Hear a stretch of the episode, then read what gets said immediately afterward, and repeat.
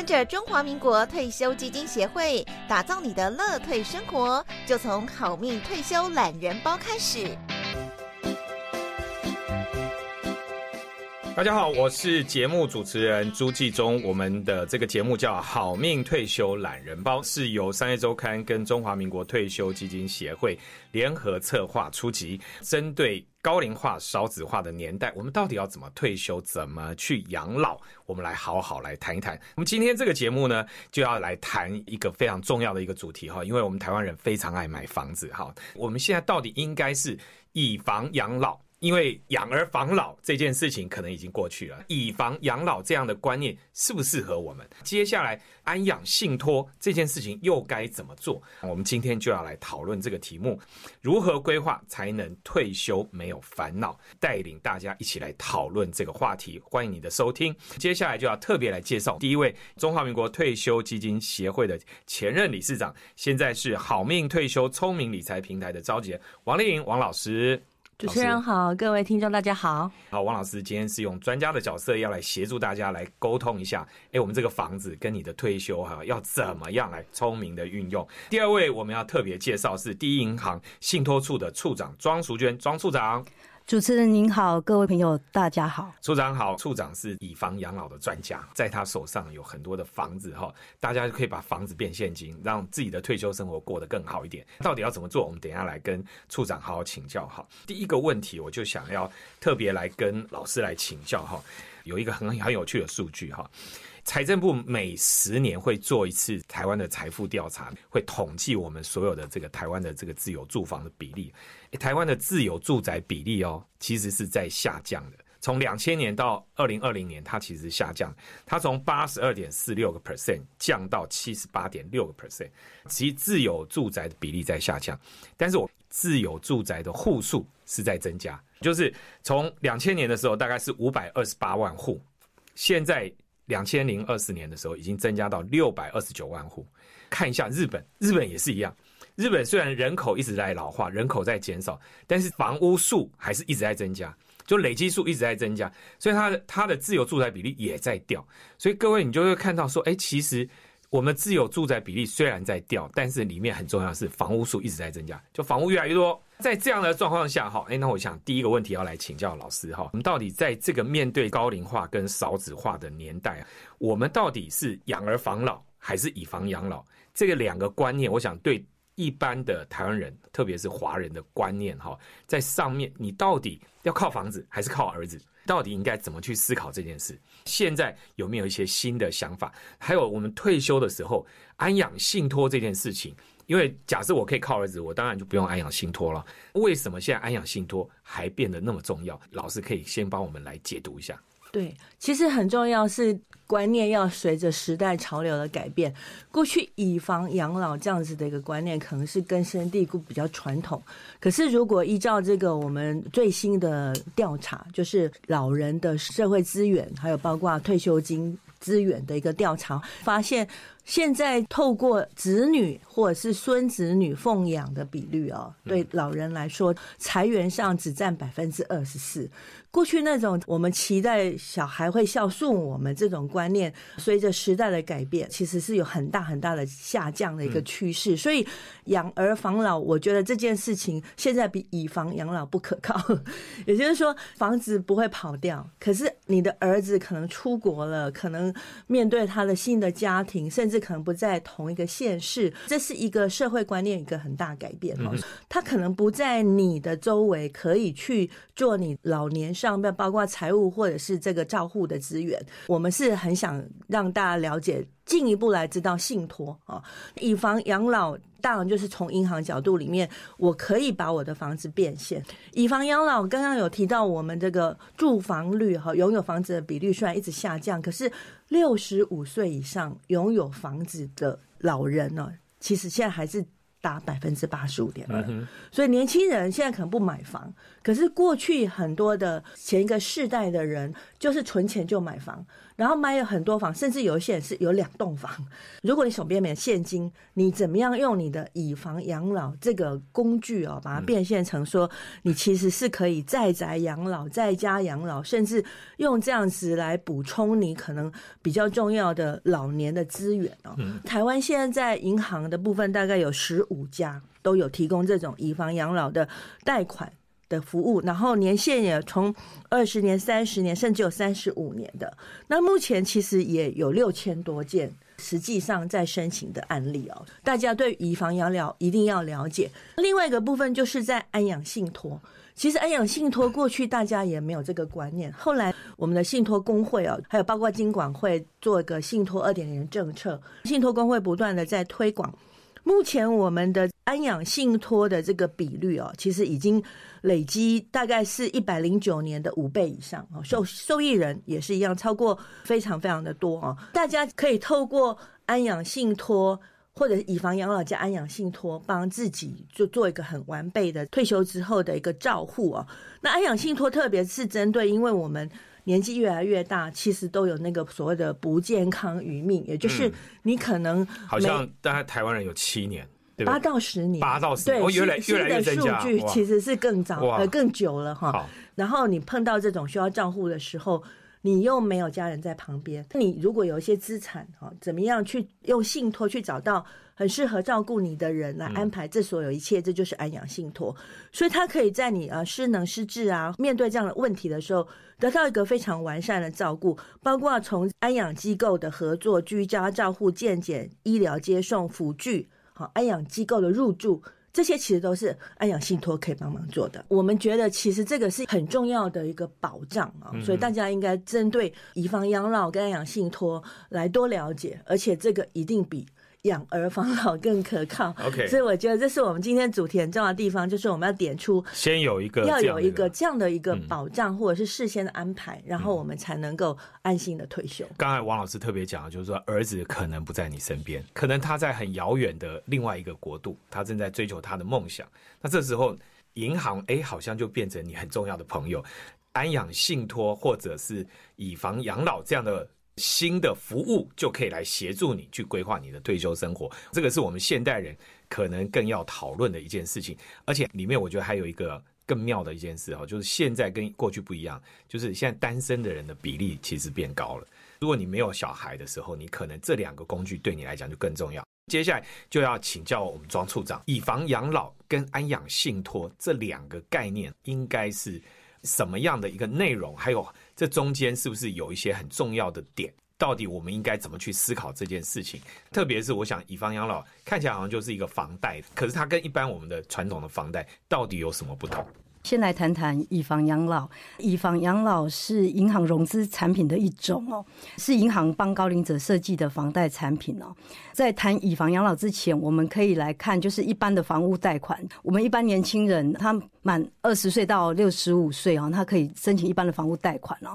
那一般的房屋贷贷款，你在支付的头期款项约十五趴到二十趴。那你的八十趴 percent 跟到八十五 percent，你要透过银行的抵押贷款，购物者就在分散在一个较长的时间，这个贷款可能会是二十年到三十年，然后你分期偿还给银行。但是当这个清偿债务之后，房屋的抵押权涂销，借款人就取回房屋的所有权。所以一般人向银行申请一般的房贷的时候，银行参考的是你个人的信用。还有收入来源，还有不动产的价值，也就是偿还来源，来评估他是不是乘坐这个房贷，还有房贷金额跟房贷利率。一般人，你可能三十岁买了房子，那你经过了二十三十年的努力，偿还贷款偿还完，其实已经也是退休年龄。嗯，那你努力了大半辈子，到退休时手头上，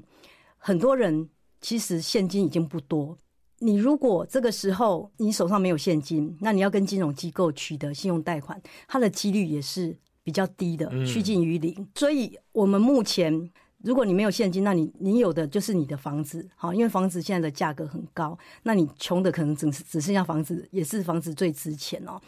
在这个老年化、少子化的社会，因应高龄化社会的金融需求，金管会鼓励金融机构适度调整资产配置。开发及提供符合高龄者需求的产品跟服务，提供高龄者老年生活所需要的资金，增进退休生活的保障。老人福利法第十四条就有规定哦，鼓励信托业者还有金融机构来协助高龄者办理财产信托，以及提供以房养老的贷款的服务哦。以房养老我们称为逆向房屋抵押贷款，以房的养老的现金流是跟我们刚才提到的一般房贷的现金流刚好相反。你现在已经房子的贷款是 clean 的，但是年纪已经大了哈，你要有现金流，你必须把它活化。高龄者就把房子再一次的抵押权抵押给银行，这时候银行对借款人的评估，它就包含了年龄、还有预期的寿命、还有房屋现在的价值、还有将来的增值、还有折旧等情况去评估，然后会视借款人的平均余命。综合评估去取得一个贷款的金额，这个贷款金额他要给付给这个借款人，他会分摊在他的平均余命的期间。当然，借款期间的利息是内扣。借款人在领取现金的期间，他仍然可以住在房该房子里面。当借款人万一就是他年纪大过世以后，除非他的继承人有意继承，他必须来偿还这个房屋的本金跟贷款，不然就是银行就会取得这个产权，他会进行就是销售这个房子、出租或是拍卖，用来偿还这个贷款的本息哦。以房养老优点有四个，第一个就是说高龄者可以住在自己熟悉的寓所；第二个就是他每个月有固定的现金流来支撑生活；第三个就是他把这个房子活化。避免有时候临时生病或是失能，他的经济受到影响。最后一个就是也减轻子女的负担，他可以靠自己把这个资产活化，即使他退休之后没有现金流，他不用看别人的脸色，他仍然有一个很有尊严的退休生活。他是怎么样来应付我的生活所需？他其实是按照啊，一般借款期间大概三十年，嗯哼，好，他会预期你的平均的余命嘛。一般的银行会规定。有些规定六十岁，有规定六十五岁，所以他会是三十年，那每个月拨付一笔金额给借款人。OK，好像是按月的，老人家还是要慢慢的每个月给他生活费用。好，所以第一个前提就是说，当我今天是一个六十岁的人，好，因为我明年就六十岁了，所以我在想思考这个问题，所以我到银行去申办这个贷款的时候。不会被年龄歧视嘛？对不对？哈，因为一般我去贷款的时候，一定会问我我有没有工作收入。接下来我说，哎，我是退休族，我我没有工作收入的时候，第一个银行不会对我另眼相看，就对了。所以，我们刚才讲说，为什么以房养老是跟一般的房贷是相反的？它是规定你至少要六十岁才可以，像我们银行是规定六十岁以上才可以借。当然，就是说还是要完全行为能力，也就是要健康的哦，身体要健康。第一要身体要健康，第二个就是。你的信用要是良好，你的在信票信是正常的。OK，好，大概是这样啊，因为那那个房子是有价值的，哎，这样就可以做以房养老。OK，好，那所以鼓励哈，如果你觉得你身上的这个现金不够多的，但是你还有拥有房子，然后哎，目前它还健康的话，又超过六十岁，真的可以好好思考。不过你刚才也有讲说，哎，那以房养老有有点缺点，是不是缺点也要跟大家讲一下？缺点就是说。我们看现金像是固定的，但是不是稳定咯，因为你还要扣掉利息，好，所以你的金额会是递减，就是说你在这个三十年期间，每个月的金额会递减到一个程度。还有一个风险就是说，如果利息继续往上升，像现最近美国。暴力升息，那你的每个月可以用的金额就更少，因为你要付付的利息就更高。哈那另外一个就是要留意贷款年限，这个很重要哦。假设贷款期间三十年，因为现在大家的寿命都很长，结果借款人能健康的活着，这个时候就有可能哈，除非你的继承人来帮你偿还本金或利息，或者说你另外有套钱出来去偿还，不然就可能会面临房子。被拍卖的风险，所以这个就是变成大家还是要注意利率的风险，因为利率上升的时候，还有第二是你的寿命更长的时候，如果你的寿命更长，超过了房贷的这个年限的时候，哎，那你会不会是手上的这个房子能借的都借光了？你又你变成你要来还这个钱，还这个钱可能就要去拍卖这个房子，你可能到时候就没房子住了，可能有这些风险，银行都会帮我试算嘛，对不对？对，我们在乘坐的时候会考量借款人长寿风险，所以一般的话，贷款年限是三十年，再加上借款年龄是六十岁以上，所以一般都会帮你算到你你你可以领钱领到九十五岁左右，这个银行会一个试算表，各家的官网网站。像有乘坐的，像我们银行会在官网网站就可以去试算你的房屋的价值，然后你的借款年限每个月可以领到多少钱。除了借款人长寿风险，那另外一个就是因为房子，房子的话有继承的问题嘛，嗯，所以子女继承的问题的风险也是另外一个风险哦。比如说像双北或啊，其实全省都一样，房地产都高涨哦。那年轻人现在低薪高房价，他买不起，很多年轻人等着要继承哦。所以我们要做以房养老的贷款之前，通常会要求法定继承人担任通知义务人，出具相关的同意书才可以。所以要要生贷之前的话，必须花时间跟子女好好沟通，或是配偶也要沟通。像我们第一行有规定，就是啊，原则上如果借款人要来做以房养老，他必须会同配偶、子女、通知义务人跟保证人来办理律师的咨询。那我们会请律师见证我们的。呃，以房养老贷款叫做安心贷，会有一个第一银行安心贷贷款特别提醒事项跟律师的见证函，由律师来说明所有的重要的条款，见证之后才可以办理这个贷款。相关的费用是由借款人负担。你刚才特别讲这件事，我我也很好奇哈。我今天要去做以房养老这个融资的话，我第一个我还要跟我的继承人取得同意。如果我没有继承人的话怎么办？或者第二个是这个继承人。不在我身边，这些都是我们都要想办法，我要自己先解决，是吗？通常配偶也可以，嗯，就说其中一个出现就可以。OK，就说假设你没有子女，那你的配偶来，或是你的有其他的保证人来，哦，就是有相关的、有权利义务的相关的人，有继承问题的相关的人过来，就变成我哎，这个夫妻关系要搞好，好，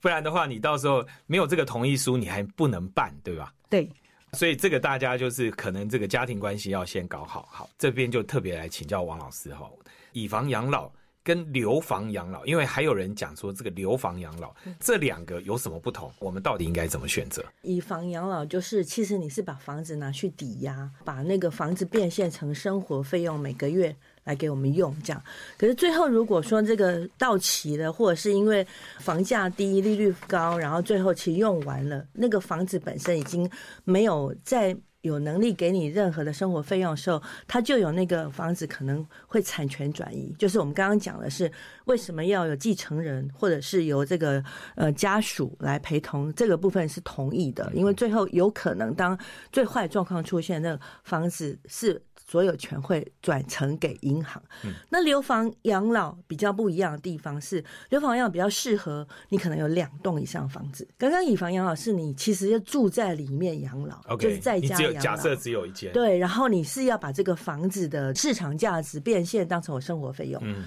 留房养老是比较适合大概五十五岁以后手边不止一间房子。其实很多人以前就是买很多栋房子，就是他靠房租。来养老，也有很多人房子很多，就会找一些物业啊帮忙管。所以其实过去有很多人就是买房子，然后收租金就养老这样。这里会出现一些问题，就是假设你后来年纪大了，你很多栋房子，你假设有失智症啊，或者是一些老人痴呆，甚至有一些残疾出现的时候，可能就是你会被欺负，或者是说你会被骗那个房子的产权。搞不好就被侵占或转移，甚至小孩子也可能因为你有很多栋房子，你年纪大了不是很清楚的话，就会产生很多产权的纠纷。所以留房养老基本上是，如果我有两栋房子以上，那我自己住在自己家，那另外一栋其实想要来当我自己的养老金，那这样我可以信托给银行。那因信托给银行的时候，又有。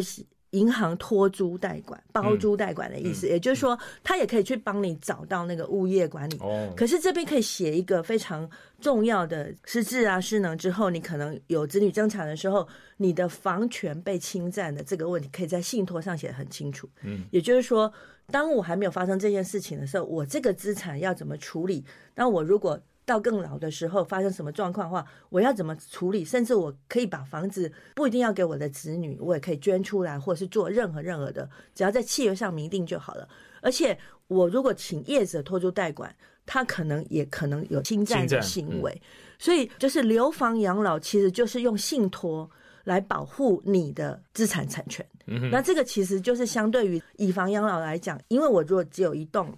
我最后那个产权有可能会被银行拿走。假设我其实是我如果另外一栋房子的话，那我其实就不要做以房养老，我做留房养老，透过信托，嗯那我可以做一个生活费用的支出，而且可以保护不会被侵占，不会有纠纷，所以这个其实是一个还蛮好的，也是用信托架构在做的事情。OK，假设你只有一间房子，可能以房养老就很适合你了。可是如果你有多间房子，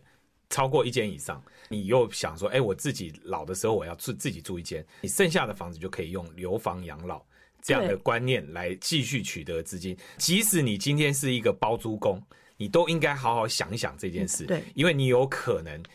失智或者身体的健康，或者你的记忆力，或者你的管理能力出问题的时候，这个时候，哎，银行又会成为一个好朋友，它可以帮你用信托的角度来帮你来持续的管理，让你继续当包租公，可以持续的来做退休生活。请教处长哈，我们是不是来谈一下安养信托哈？因为现在的人最可怕的一个问题就是失智，这个失智症哦。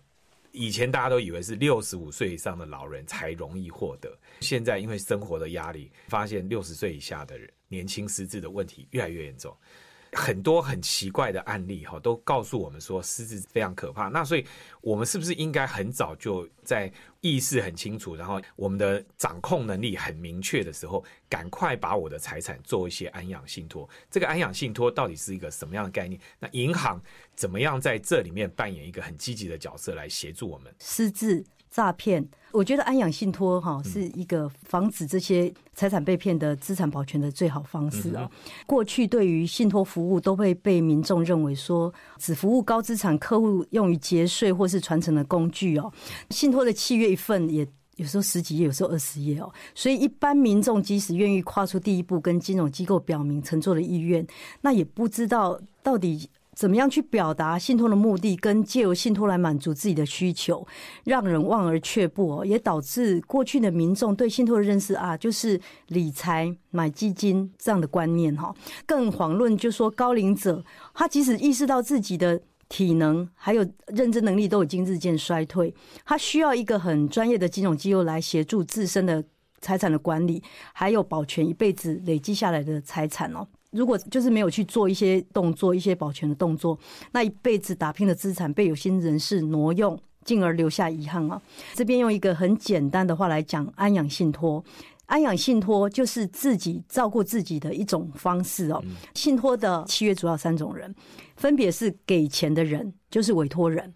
管钱的人，就是受托人，也就是银行；领钱的人，就是受益人。这个架构就是说，给钱的人跟领钱的人都是自己，也就是自己要照顾自己，但是他是透过信托的方式。那透过信托法的保障。把退休金跟未来的生活起居的费用交给管钱的银行，就是受托人，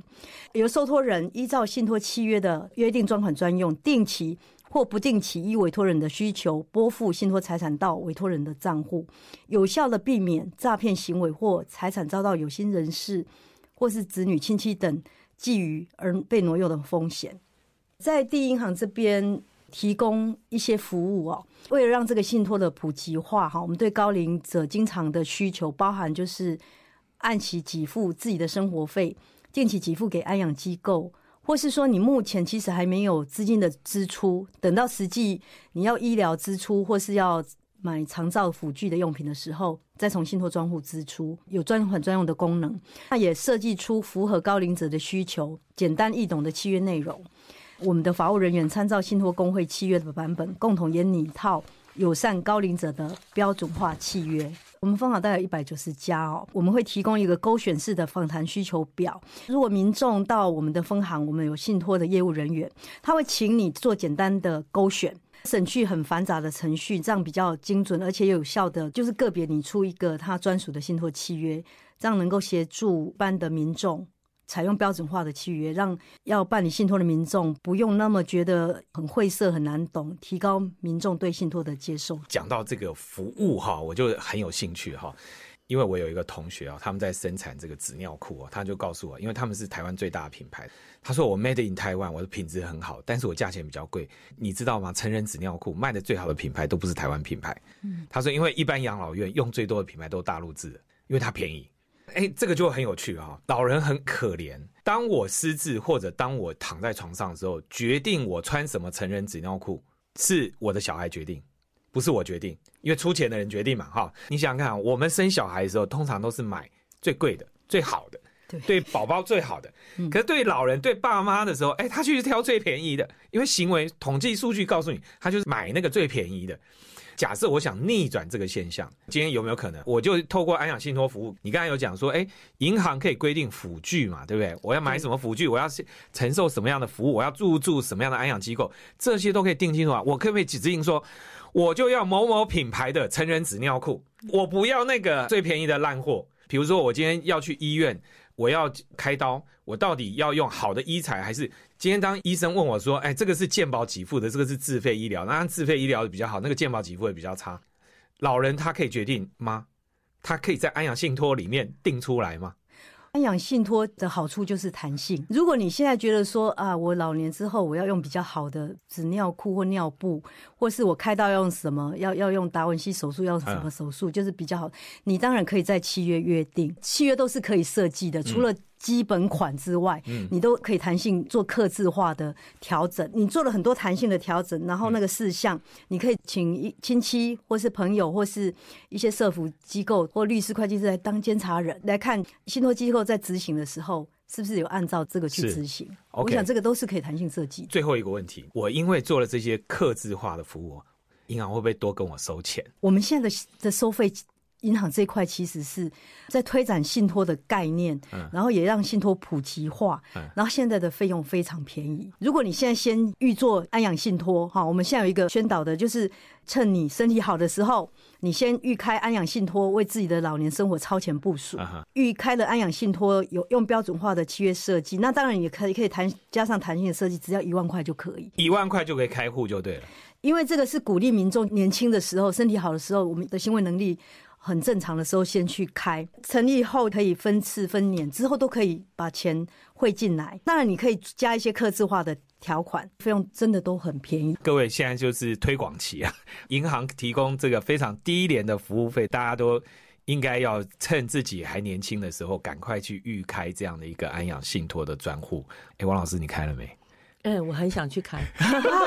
我们第一银行哈，从开办这个预开型安养信托以来，已经协助了四千八百六十一个家庭完成预开型安养信托，有效的让民众认识信托，也不是只有服务有钱人，让这个信托融入民众的生活，照顾高龄者的生活需要。因为银行都有推这样的安养信托的服务嘛，哈，那可是我就想到像我们信用卡。信用卡每次哈白金卡或者什么无限卡在推的时候，他就给你一大堆福利。过了两三年，他就可能去调整那个福利的内容。这个安养信托会不会我现在预开？过了几年以后，哎，银行因为自己的财务收入的考量，他就去调整。福利的内容或者手续费的收取方式，因为信托是一个契约，看你约定多久。你这个契约可能，譬如说二十年，当你签约下去之后，你就是按照这个契约走，OK，就不可能说中间再去调整。有可能变动的是你的资产嘛？那你的资产变动去乘以那个费率，就是出来会是不一样的。就大家可以放心，就是说，哎，你现在预开的话，其实对你来讲。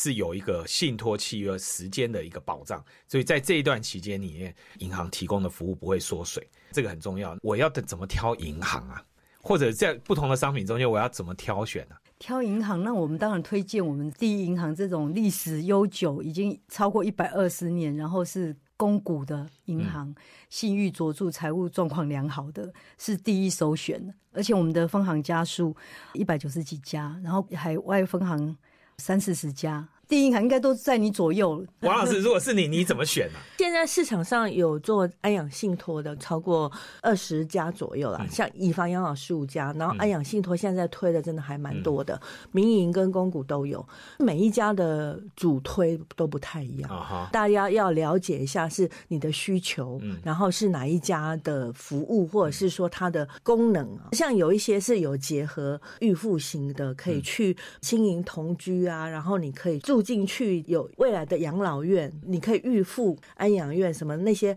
或者是有一些是跟医疗院所合作，就有更好的医疗拓展，甚至有一些也包括像保险金信托，他们的功能其实都非常不一样，也有很多是有自动的机器人理财，在帮你累积。刚刚讲，你如果是很年轻的话，你可以预开一个账户，它里面也是一般纯退休金，只是未来用信托方式去做后面的安养服务，所以它的结合很多。因为现在是信托二点零，我是建议就是说，可以先了解一下每一家公司不同的他们的特色，特别想要提醒就是那个费用的部分。安养信托本身它是一个契约。契约的话，银行没有权利改变你写在上面的服务内容，可是它又是一个固定百分比，而且现在在推广期又很便宜。如果大家可以多了解的话，等于是你到老的时候。你才去存钱，或者是你把一笔钱转进来，除非你本来就有一笔钱，不然里面如果很多元化的这些弹性的服务跟商品，重点是你有没有资产去去支付，它的费用很便宜，可是你如果没有足够的资产，你就不能做那么多服务啊。所以还是需要去看说，你如果需要做那些服务的话，他只是帮你去付钱而已。所以重点还是你需要那些资产，然后那个资产要做什么服务，相对应来说，他们会帮你盘点试算，而且它是。还可以结合什么律师、会计师，还有福利机构、医院，能够写在契约里面的，他就可以帮你想到。甚至他这个功能是比保险公司。的实物给付还要大，因为保险公司还要经管会允许你哪些项目可以做实物给付，它这个是你写在契约里面就可以做。你想得到的你就给它写下去。对，重点是你有没有那些资产。刚才前面讲了以房养老，后面讲了安养信托，这两个服务我要怎么综合运用？还是选择一个让我的退休生活？可以能够安全无虞。其实我们安养信托的裁员不是只有金钱，也包含不动产跟有价证券都可以交付信托。像保单的生存保险金，它的年金给付也可以到信托账户。我们的建议就是说，你你已经办理。以房养老，你可以同时办理安养信托，把自己以房养老每个月取得的生活安养资金结合安养信托，进行金流的规划。就是说，这些钱，这所有的钱都进来，去支付基本的开销。如果说其他累积的资产，你可以被未来的医疗性的紧急救助金使用，比较有效率的进行资金的管理，确保老年的生活。不动产的部分，其实也怕被拿去设定二顺位，或是偷偷的过户，所以这个部分也可以做不动产信托。由受托银行来代管，信托专户也可以去扣每年要缴的地价税、房屋税，还有大楼管理费，银行来协助整个资金的管理，省时也省事哦。还是考量一点，就是我们年纪渐大，最后还是有失失能失智的风险，银行会建议说，安养信托要选任信赖的亲友、社福团体。或是律师、会计师来担任信托监察人，好，这是我们整个结合起来最安全的方式。以房养老也有信托，单纯的安养信托也有，它其实是可以变成两种不同的东西，对不对？以房养老不是每个月会固定拨一笔金额，那我们可以把固定这个现金流。就直接拨到安养信托的账户，哦对，那你的保单的生存的给付金也可以放在里面，整个金流都是在那个信托专户里面控管哦。因为我们知道现在很多退休的人或是很多的年纪比较大的哈。比较容易被诈骗，而且现在诈骗的案件每年大概有三四万件，常常看到就是银行的柜台都在主诈，有些投资诈骗，有些爱情诈骗。那如果说你金流放到信托专户，你不会让人家就是拿了印章或是怎么样就把钱汇走，这是对老人家来讲，他如果失能失智，这是最好的保护。假设我是子女，我很担心我的父母被诈骗，可是问题是钱是父母的。你会怎么建议我们子女去跟父母怎么讲？因为毕竟还是要他开户嘛。你们有没有一些案例教大家？如果担心害怕这件事情发生的话，我怎么去说服我的父母？因为我的父母，我去跟他讲的时候，他可能觉得说：“哎，你是不是在觊觎我的财产？”如果子女想请父母开心的装户，那最好是透过银行的行员一起加入。我如果有有银行的行员哈，呃，专业的信托人员，呃，去跟父母讲，我觉得他的说服力是比较够的。哦，而且。由子女陪同父母来银行开户，有银行第三方这个信托机构进去，我想会增加他的信任感。因为现在其实有一些银行的业者针对于老年的防诈骗，就是如果你是一个安养信托，未来是要照顾自己的话，突然之间你的账户里面被领走很多钱，你可以设定第一个手机直接通知。你的小孩。小孩，嗯，所以那个钱还是你的，可是因为当有一个非常大的异动啊，那金额大家可以讲清楚。也就是说，当什么样的状况的时候，他其实是可以除了他本人知道之外，他还可以给一些其他的亲友帮忙去看。如果小孩知道这件事情，他就可以来询问、关心，甚至可以呃让他不要被诈骗，那叫做安心支付嘛。就是他第一银行也可以，就是你可以去讲设定说。如果我有大笔的金额，然后突然之间有转出，嗯，那么除了通知我之外，还要通知我的小孩是谁，监察人也可以，这样他马上就会去把那钱要回来，或者是追踪这件事情，你到底有没有转这么大的一笔账？嗯哼，所以其实，在拨付的监督啊，甚至在投资管理，其实有很多资产的类别可以让你增加报酬率，甚至可以这样撒出去，就是可以做医疗的啊，也可以做可以买房子的，嗯，安养院的所有的。部分都可以在安养信托，安养信托本身它其实是很多元的，可以在透过这个只要是针对老年的账户的话，在契约下都可以把它收进来，包括以房养老加安养信托，保险金给付你的寿险或者是年金险给付。加安养信托啊，这个其实都是一个你可以外加进来，你可以用金钱，要用资产，用什么，嗯，都可以，所以是很方便的。如果我今天是接龄退休，或者我已经是准退休族，或者我到什么年龄或什么条件的时候，我要开始来思考。如果是年轻的，可以先来预开。好，预开型安养信托，如果是已经到达差不多退休年龄，一样也可以来预开。我最近有遇到有一些客户哦，可能没有生小孩，他们就会考虑，就会来咨询说，他们真的有信托需求，但是他们不是很了解信托，他们就会来跟我们要一些资料回去看，就是看一下大概我们的契约的里面的条款的内容是长怎么样啊。如果您不管任何年龄，年轻的或是说届龄快退休，没有小孩，或是小孩在国外。甚至小孩在旁边还是可以啦。你可以到银行的找我们的信托的业务人员，可以跟他们咨询一下条款的内容。那我们有一个简单的勾选式的访谈需求表，把你的需求勾选出来。这样是比较快速的，就可以帮你量身定做。我如果担心那个财产被转移，或者是家庭的账户的资金的流动的话，甚至我今天即使是我跟我配偶之间，我都可以约定，今天我的配偶如果有大额的资金的异动的话，哎，我我也可以被通知嘛。可以通知。好，对，这样的话就不会变成说他可能去做一个盲目的投资，或者他去做了一个很很大风险投资，但是他实际上没有告诉我，我最后可能会尝到苦果。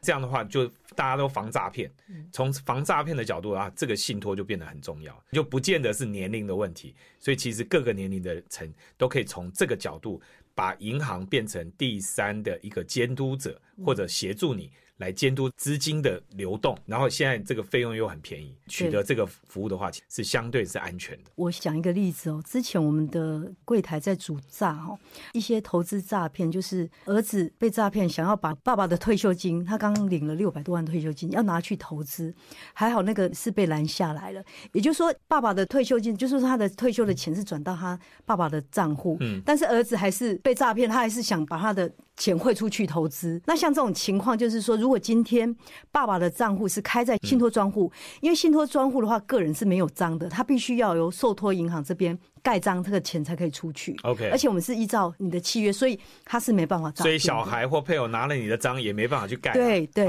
嘿，也没办法钱汇出去。好，所以大家真的是要保全你自己的财产，要让你的退休生活无虞的话，这个信托账户非常非常重要哈。如果我们真的想要好命退休的话，哈，又有以房养老、留房养老、安养信托，好多这种这种不同的服务，我们到底应该怎么样综合规划以后，让我们的退休可以增加这些保障？退休这件事情。它就是在银行、保险、证券有一些不同的商品。我们以前大多数的人只考虑到我要买基金或者是买保险，也就是我存退休金嘛，储蓄，然后或者是说我未来可能就是透过这个利变年金或者是投资型保单可以领退休金，或者是长照保险。信托一直都是哦，在过去里面好像比较没有被想到。我们现在信托二点零整个政策，特别是在安养妥，我觉得是一个非常非常重要，就是另外而且是更完整，可以把基金也可以把保险，甚至可以把房地产可以全部纳进来，因为它就是只要契约上可以写就可以了。所以安养信托是比较大的概念，以房养老的部分还是相对比较少，因为其实你的房子的房价市场会波动，再来是它要有抵押，所以你要付利息。也就是说，它是一个融资的概念，只是你用房子把它变现。大部分以前来说，可能会你一千万的房子只能用到，实际上你在生活费用大，搞不好只有七成，就是扣掉那些所有行政费用的话。也是一个成本嘛，哈，有一些房地产是不是有这么多的人可以把它变现，甚至你到底是不是值得这样去做？因为那个利息其实扣掉之后，它的百分比的下降部分，它是没有办法增值，然后又有波动。假设那个房价一直跌，嗯，那你就有风险嘛。安养信托相对来讲是比较适合。大部分的人，大家要多了解。那只是说，很多人可能不清楚。可是我是建议，就是说，像我现在还没开嘛，哦，那可是我有非常多，像我们现在年纪到现在来讲，这样五六十岁、六十岁之前，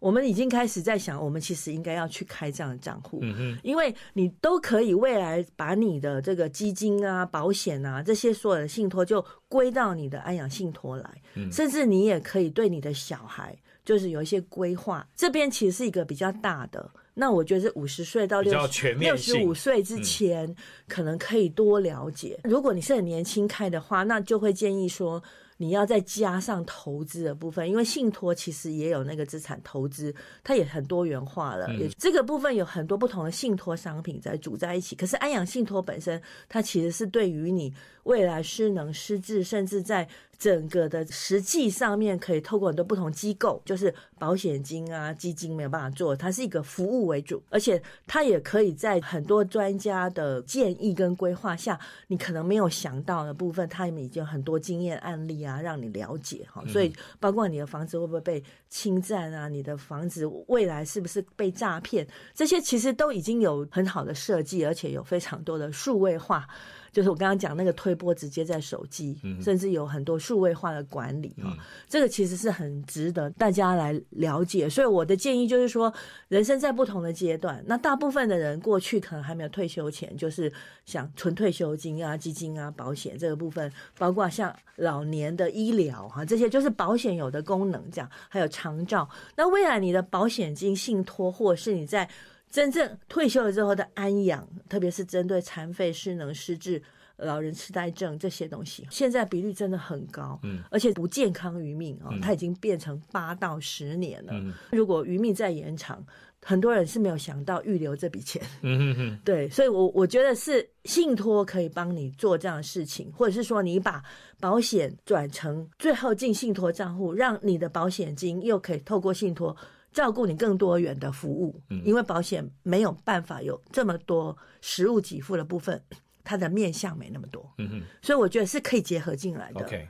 所以就把最后把所有东西结合进来到安养信托账户这样。所以这个安养信托是其实是你退休最重要的一个账户，而且是一个范围最大，所以是大家应该优先要去把这样的一个账户把它开起来。归户的概念，归户就是你所有的财产，你最后要养老的这些现金的来源，你其实都应该放在这个账户下面去做一个监理，去做一个管理。是是好，以防养老的话，那可能就是。针对你有房子的这个部分，你再去做处理。哎，那以房养老，因为我们看这几年，大概这十年好了，我们的房价其实在涨的。对。那我现在去设定以房养老的时候，因为银行会做一个估值嘛，这个估值相对会在高。如果假设未来十年，我因为我们不知道未来十年的房价是什么，假设房价是往下跌的时候，那银行会不会因为估值下降？就跑来找我说：“哎，我提前要去做一些条件的变动，会吗？”目前来看呢，因为银行在估价的时候，它就已经可能是打了七折，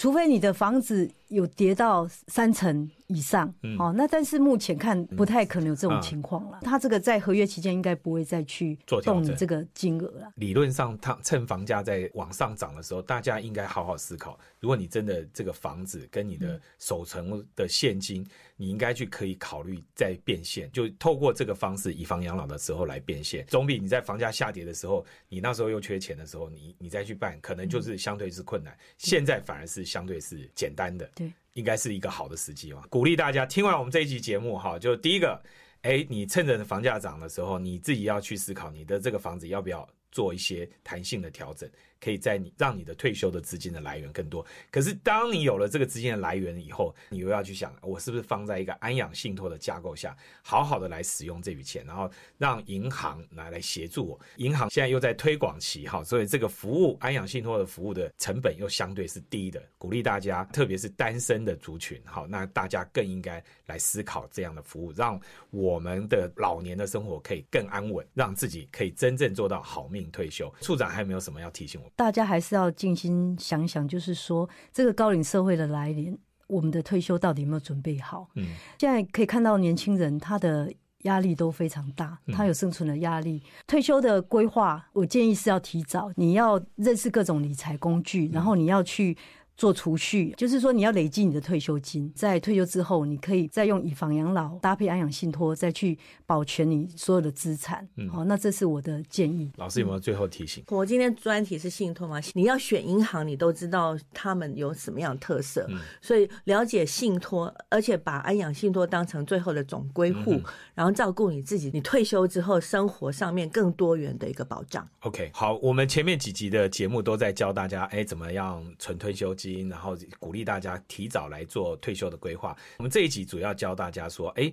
你应该要有一个安养信托的账户，然后用这个账户来做一个总归户。同时，你应该去思考房地产在你的退休生活里面，它到底扮演什么样的角色？不要让那个房子就呆呆的弄在那边。我看到我真的身边有很多朋友的爸妈。手上没现金，住在四五楼，然后就要爬楼梯，你就会想说，他已经七十岁、八十岁了，他还要这样爬楼梯，可是他手上现金不够。这个时候，怎么活用这些金融的服务，让自己的生活过得更有品质？我觉得这是我们这一代年轻人也好，或者是中老年人也好，大家都应该思考的问题。我们今天这一期节目就到这边，以房养老、安养信托这两个概念，大家应该要有，赶快去做。在这个我们好命退休理财平台上去看一下，我们针对安养信托的这些规划，要做一下功课，因为这个服务非常非常多元，然后让大家可以提早趁我们还年轻的时候，赶快去做好规划，让你这个老年生活更美好，真正做到好命退休。谢谢大家今天的收听，欢迎下一次再持续的关注我们的节目，谢谢，谢谢两位，谢谢大家，谢谢主持人，谢谢各位听众。本节目由中华民国退休基金协会赞助，带您聪明理财，好命退休不再遥远。投资一定有风险，基金投资有赚有赔，申购前请详阅公开说明书。